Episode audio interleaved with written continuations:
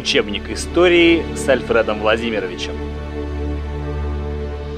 Подкаст для тех, у кого нет времени читать учебник.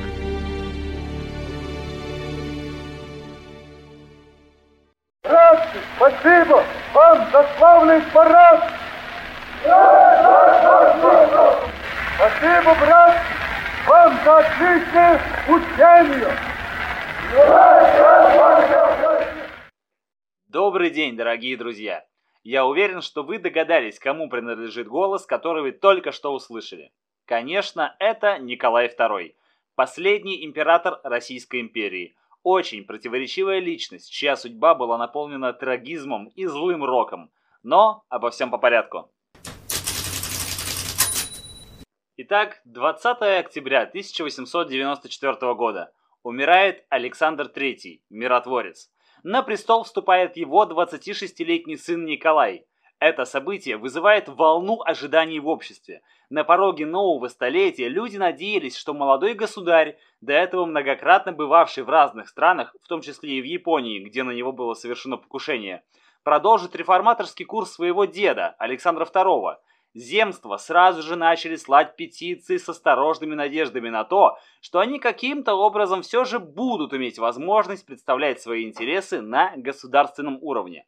Но эти надежды и мечты разбились о заявлении Николая II о том, что он будет охранять основы самодержавия твердо и неуклонно, как его незабвенные родители. В принципе, никто и не посягал на основу самодержавия. Люди просто хотели иметь возможность представлять свои интересы на самом верху и того, чтобы с их мнением считалась власть. Но вот отсылка к незабвенному родителю точно ничего хорошего не сулила. В окружении царя, конечно, бытовали разные точки зрения на развитие России. Министр финансов Витте считал, что в первую очередь необходимо провести экономические реформы – в том числе реформы в области промышленности и финансов. Главной задачей он считал завершение индустриализации и создание современной промышленности. Против планов Витте выступал заместитель министра внутренних дел Вячеслав Константинович Плеве, имевший репутацию консерватора и защитника старых устоев. Витте полагал, что Россия примкнет посредством капитализма к развитым странам и пойдет с ними одной дорогой – а Плеве считал, что о России свой собственный путь развития. Он считал, что инициатива в проведении реформ должна исходить от власти, а не от незрелой молодежи и заведомых революционеров.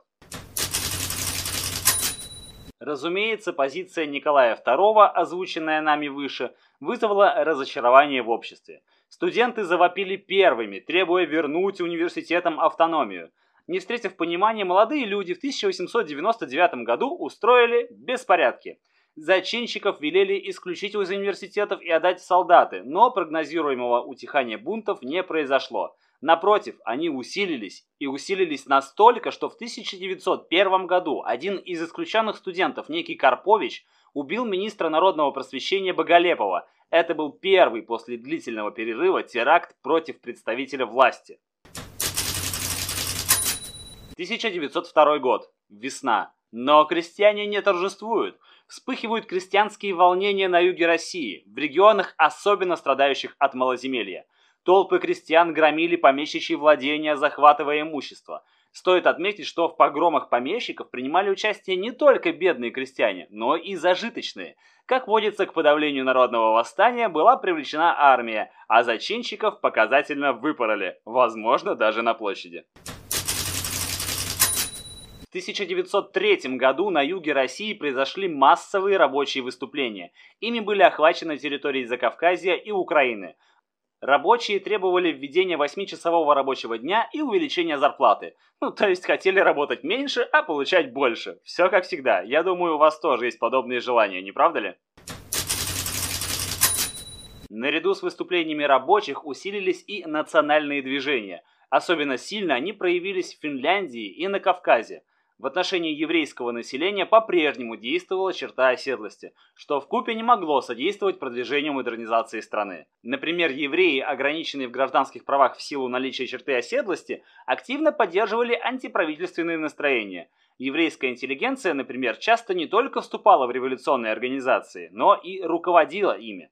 В ответ на это, конечно, усилились антиеврейские настроения – В апреле 1903 года произошел первый еврейский погром, жертвами которого стали около 50 человек убитыми и более 600 ранеными.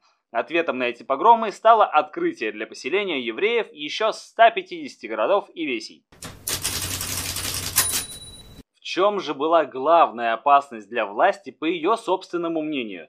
Конечно, в рабочем движении начальник московского охранного отделения Зубатов пытался вырвать рабочих из-под влияния революционных организаций.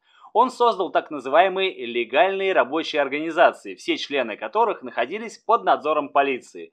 Зубатовский социализм также еще часто называют полицейским, как раз по озвученным выше причинам. Но несмотря на то, что они контролировались полицией, рабочие этих легальных организаций все-таки приняли участие в рабочих стачках 1902-1903 годов, после чего Зубатова уволили, а политика полицейского социализма была свернута. Собственно, идея изначально была так себе. Март 1898 года ознаменовал собой создание Российской социал-демократической рабочей партии – Однако вскоре после съезда, который проходил в Минске, почти все его участники были арестованы. Но на этом история партии не закончилась, а совсем наоборот. И вот уже в 1903 году в Брюсселе и Лондоне проходит второй съезд, на котором принимается программа и устав партии. Первая часть программы предусматривала свержение монархии и установление республики, всеобщее избирательное право, демократические свободы, местное самоуправление, право нации на самоопределение, возвращение крестьянам земли и многое-многое другое, включая, конечно же, восьмичасовой рабочий день. И это была только программа «Минимум», а программа «Максимум» дополнялась мечтами о победе пролетарской революции, диктатуре пролетариата и переходе к социализму. На выборах руководства партии сторонники Ленина получили большинство, а сторонники Мартова – меньшинство. Отсюда и название «большевики» и «меньшевики». Разница между ними была главным образом в том, что большевики главную силу революции видели в рабочем классе, а меньшевики – в либеральной буржуазии. В целом РСДРП по своему составу была пролетарско-интеллигентской. К 1905 году она насчитывала уже более 150 тысяч членов. Но РСДРП не была единственной революционной партией того времени. В 1902 году была образована партия социалистов-революционеров, их еще называли эсерами. Главную задачу эсеры видели в подготовке народа к революции. Они выступали за свержение власти и установление народовластия, а также за избрание учредительного собрания. Эти товарищи были единственными, кто предлагал создание федеративного государства. По способу борьбы за победу революции эти ребята ничего нового не придумали и считали нужным использовать старую добрую тактику индивидуального террора. Была даже создана боевая организация эсеров, которая просуществовала до 1911 года. А сейчас ответьте, пожалуйста, на вопрос. Отвечала ли внутренняя политика Николая II настроениям либеральной части русского общества? Уверен, вы точно знаете, что нет. Николай II вообще мало кому нравился, что в итоге и привело к тому, к чему привело.